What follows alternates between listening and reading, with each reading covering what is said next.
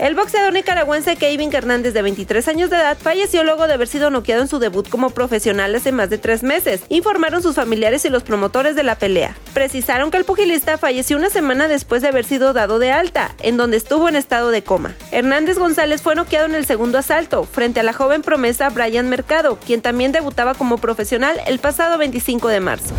Este jueves fue dado de alta el camarógrafo que recibió un pelotazo en la cara durante el juego entre Yankees de Nueva York y Orioles de Baltimore. Pete Stendel, camarógrafo de Yes Network, se encontraba a un costado del dogout de los Yankees por el lado de la primera base, cuando Henderson, parador en corto de los Orioles, tiró desviado hacia la inicial en un intento de concretar un doble play. La pelota no pudo ser atrapado por el primera base y se fue directo hacia el rostro del camarógrafo. El partido tuvo que ser suspendido durante 17 minutos para que se le brindara atención médica. Los reportes emitidos este jueves que Pete Stendel sufrió una fractura en la cuenca del ojo.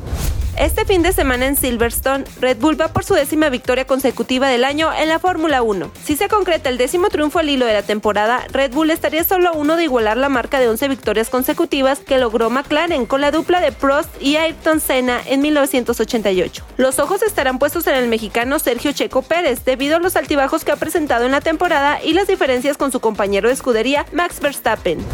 Así se jugará la jornada 2 de la Liga MX. Puebla recibe a Santos en el Estadio Cuauhtémoc el viernes 7 a las 19 horas. Necaxa recibiría al Tijuana en el fin de la jornada de viernes al terminar el juego en Puebla. Toluca visitará al Cruz Azul el sábado a las 17.50 horas. El Guadalajara regresará al Akron desde la final perdida ante Tigres. El juego ante Atlético de San Luis empezará a las 18 horas. A la misma hora, el Juárez recibirá al campeón defensor Tigres. El domingo, Puma recibirá al Mazatlán a mediodía. Más tarde, a las 17.06 horas, el Gallos recibe al América. Y al terminar ese encuentro, Monterrey y Atlas se verán las caras en el estadio BBVA. Está usted bien informado. Somos Sucesos Coahuila.